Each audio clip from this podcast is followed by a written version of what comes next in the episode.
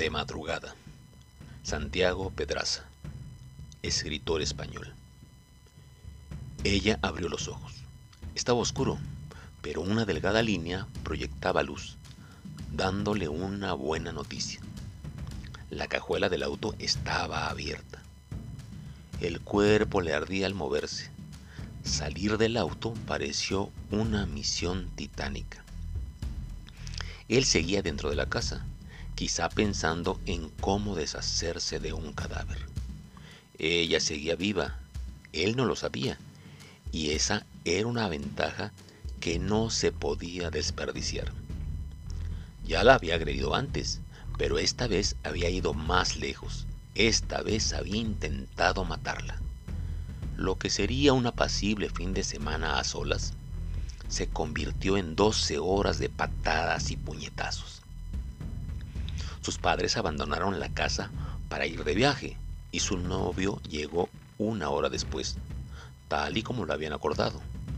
Ella lo invitó a pasar. Destaparon unas cervezas y entablaron una conversación que solo interrumpían para besarse. Cuando los cuerpos se estaban acercando, el mensaje de un amigo irrumpió en el celular de la chica. A él no le gustó nada y discutió con ella como si reclamara una propiedad. Las palabras estampaban en las paredes, los labios daban argumentos sin sentido.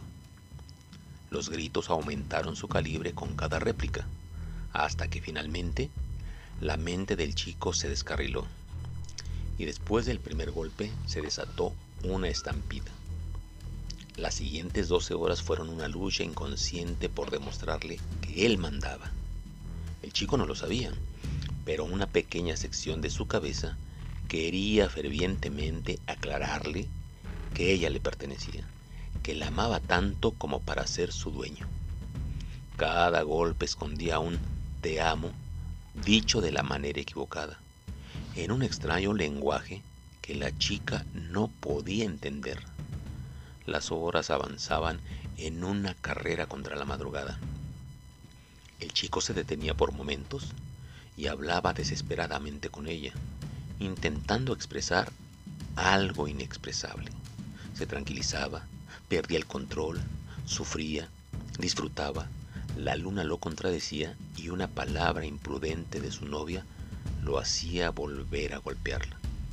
En cierto punto de la odisea, ella dejó de moverse y él, después de revisarla y dejar que el pánico se lo comiera, terminó dándola por muerta.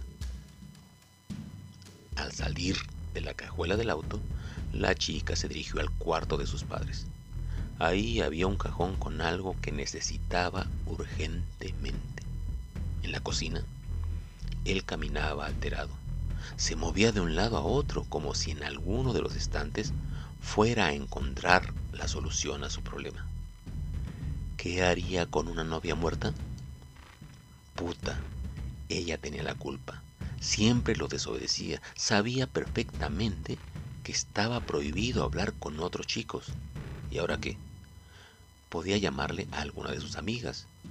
Ellas podrían ayudarle. Tenía que considerar sus posibilidades.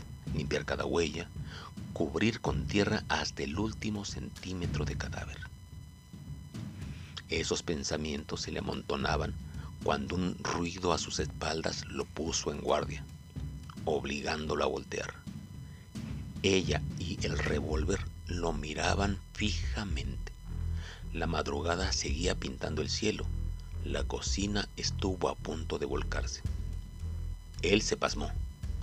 La mueca en su rostro le restó parte de su encanto. Intentó disuadirla con palabras que se enredaban unas con otras hasta perder el sentido. Desesperado, jugó su última carta. En un movimiento abrupto se estiró por un cuchillo, pero dos disparos, torpes aunque certeros, le alcanzaron el pecho. Contempló su sangre componer un charco. ¿Era de color distinto? ¿Por qué le causaba tanto horror? ¿Había diferencia entre su propia sangre y la de su novia? Su primer reflejo fue cerrar los ojos. Ella soltó el arma y se dejó caer como una estrella que se desploma después de haber emitido su luz más intensa. Se arrastró por el suelo, estiró la mano y alcanzó un teléfono.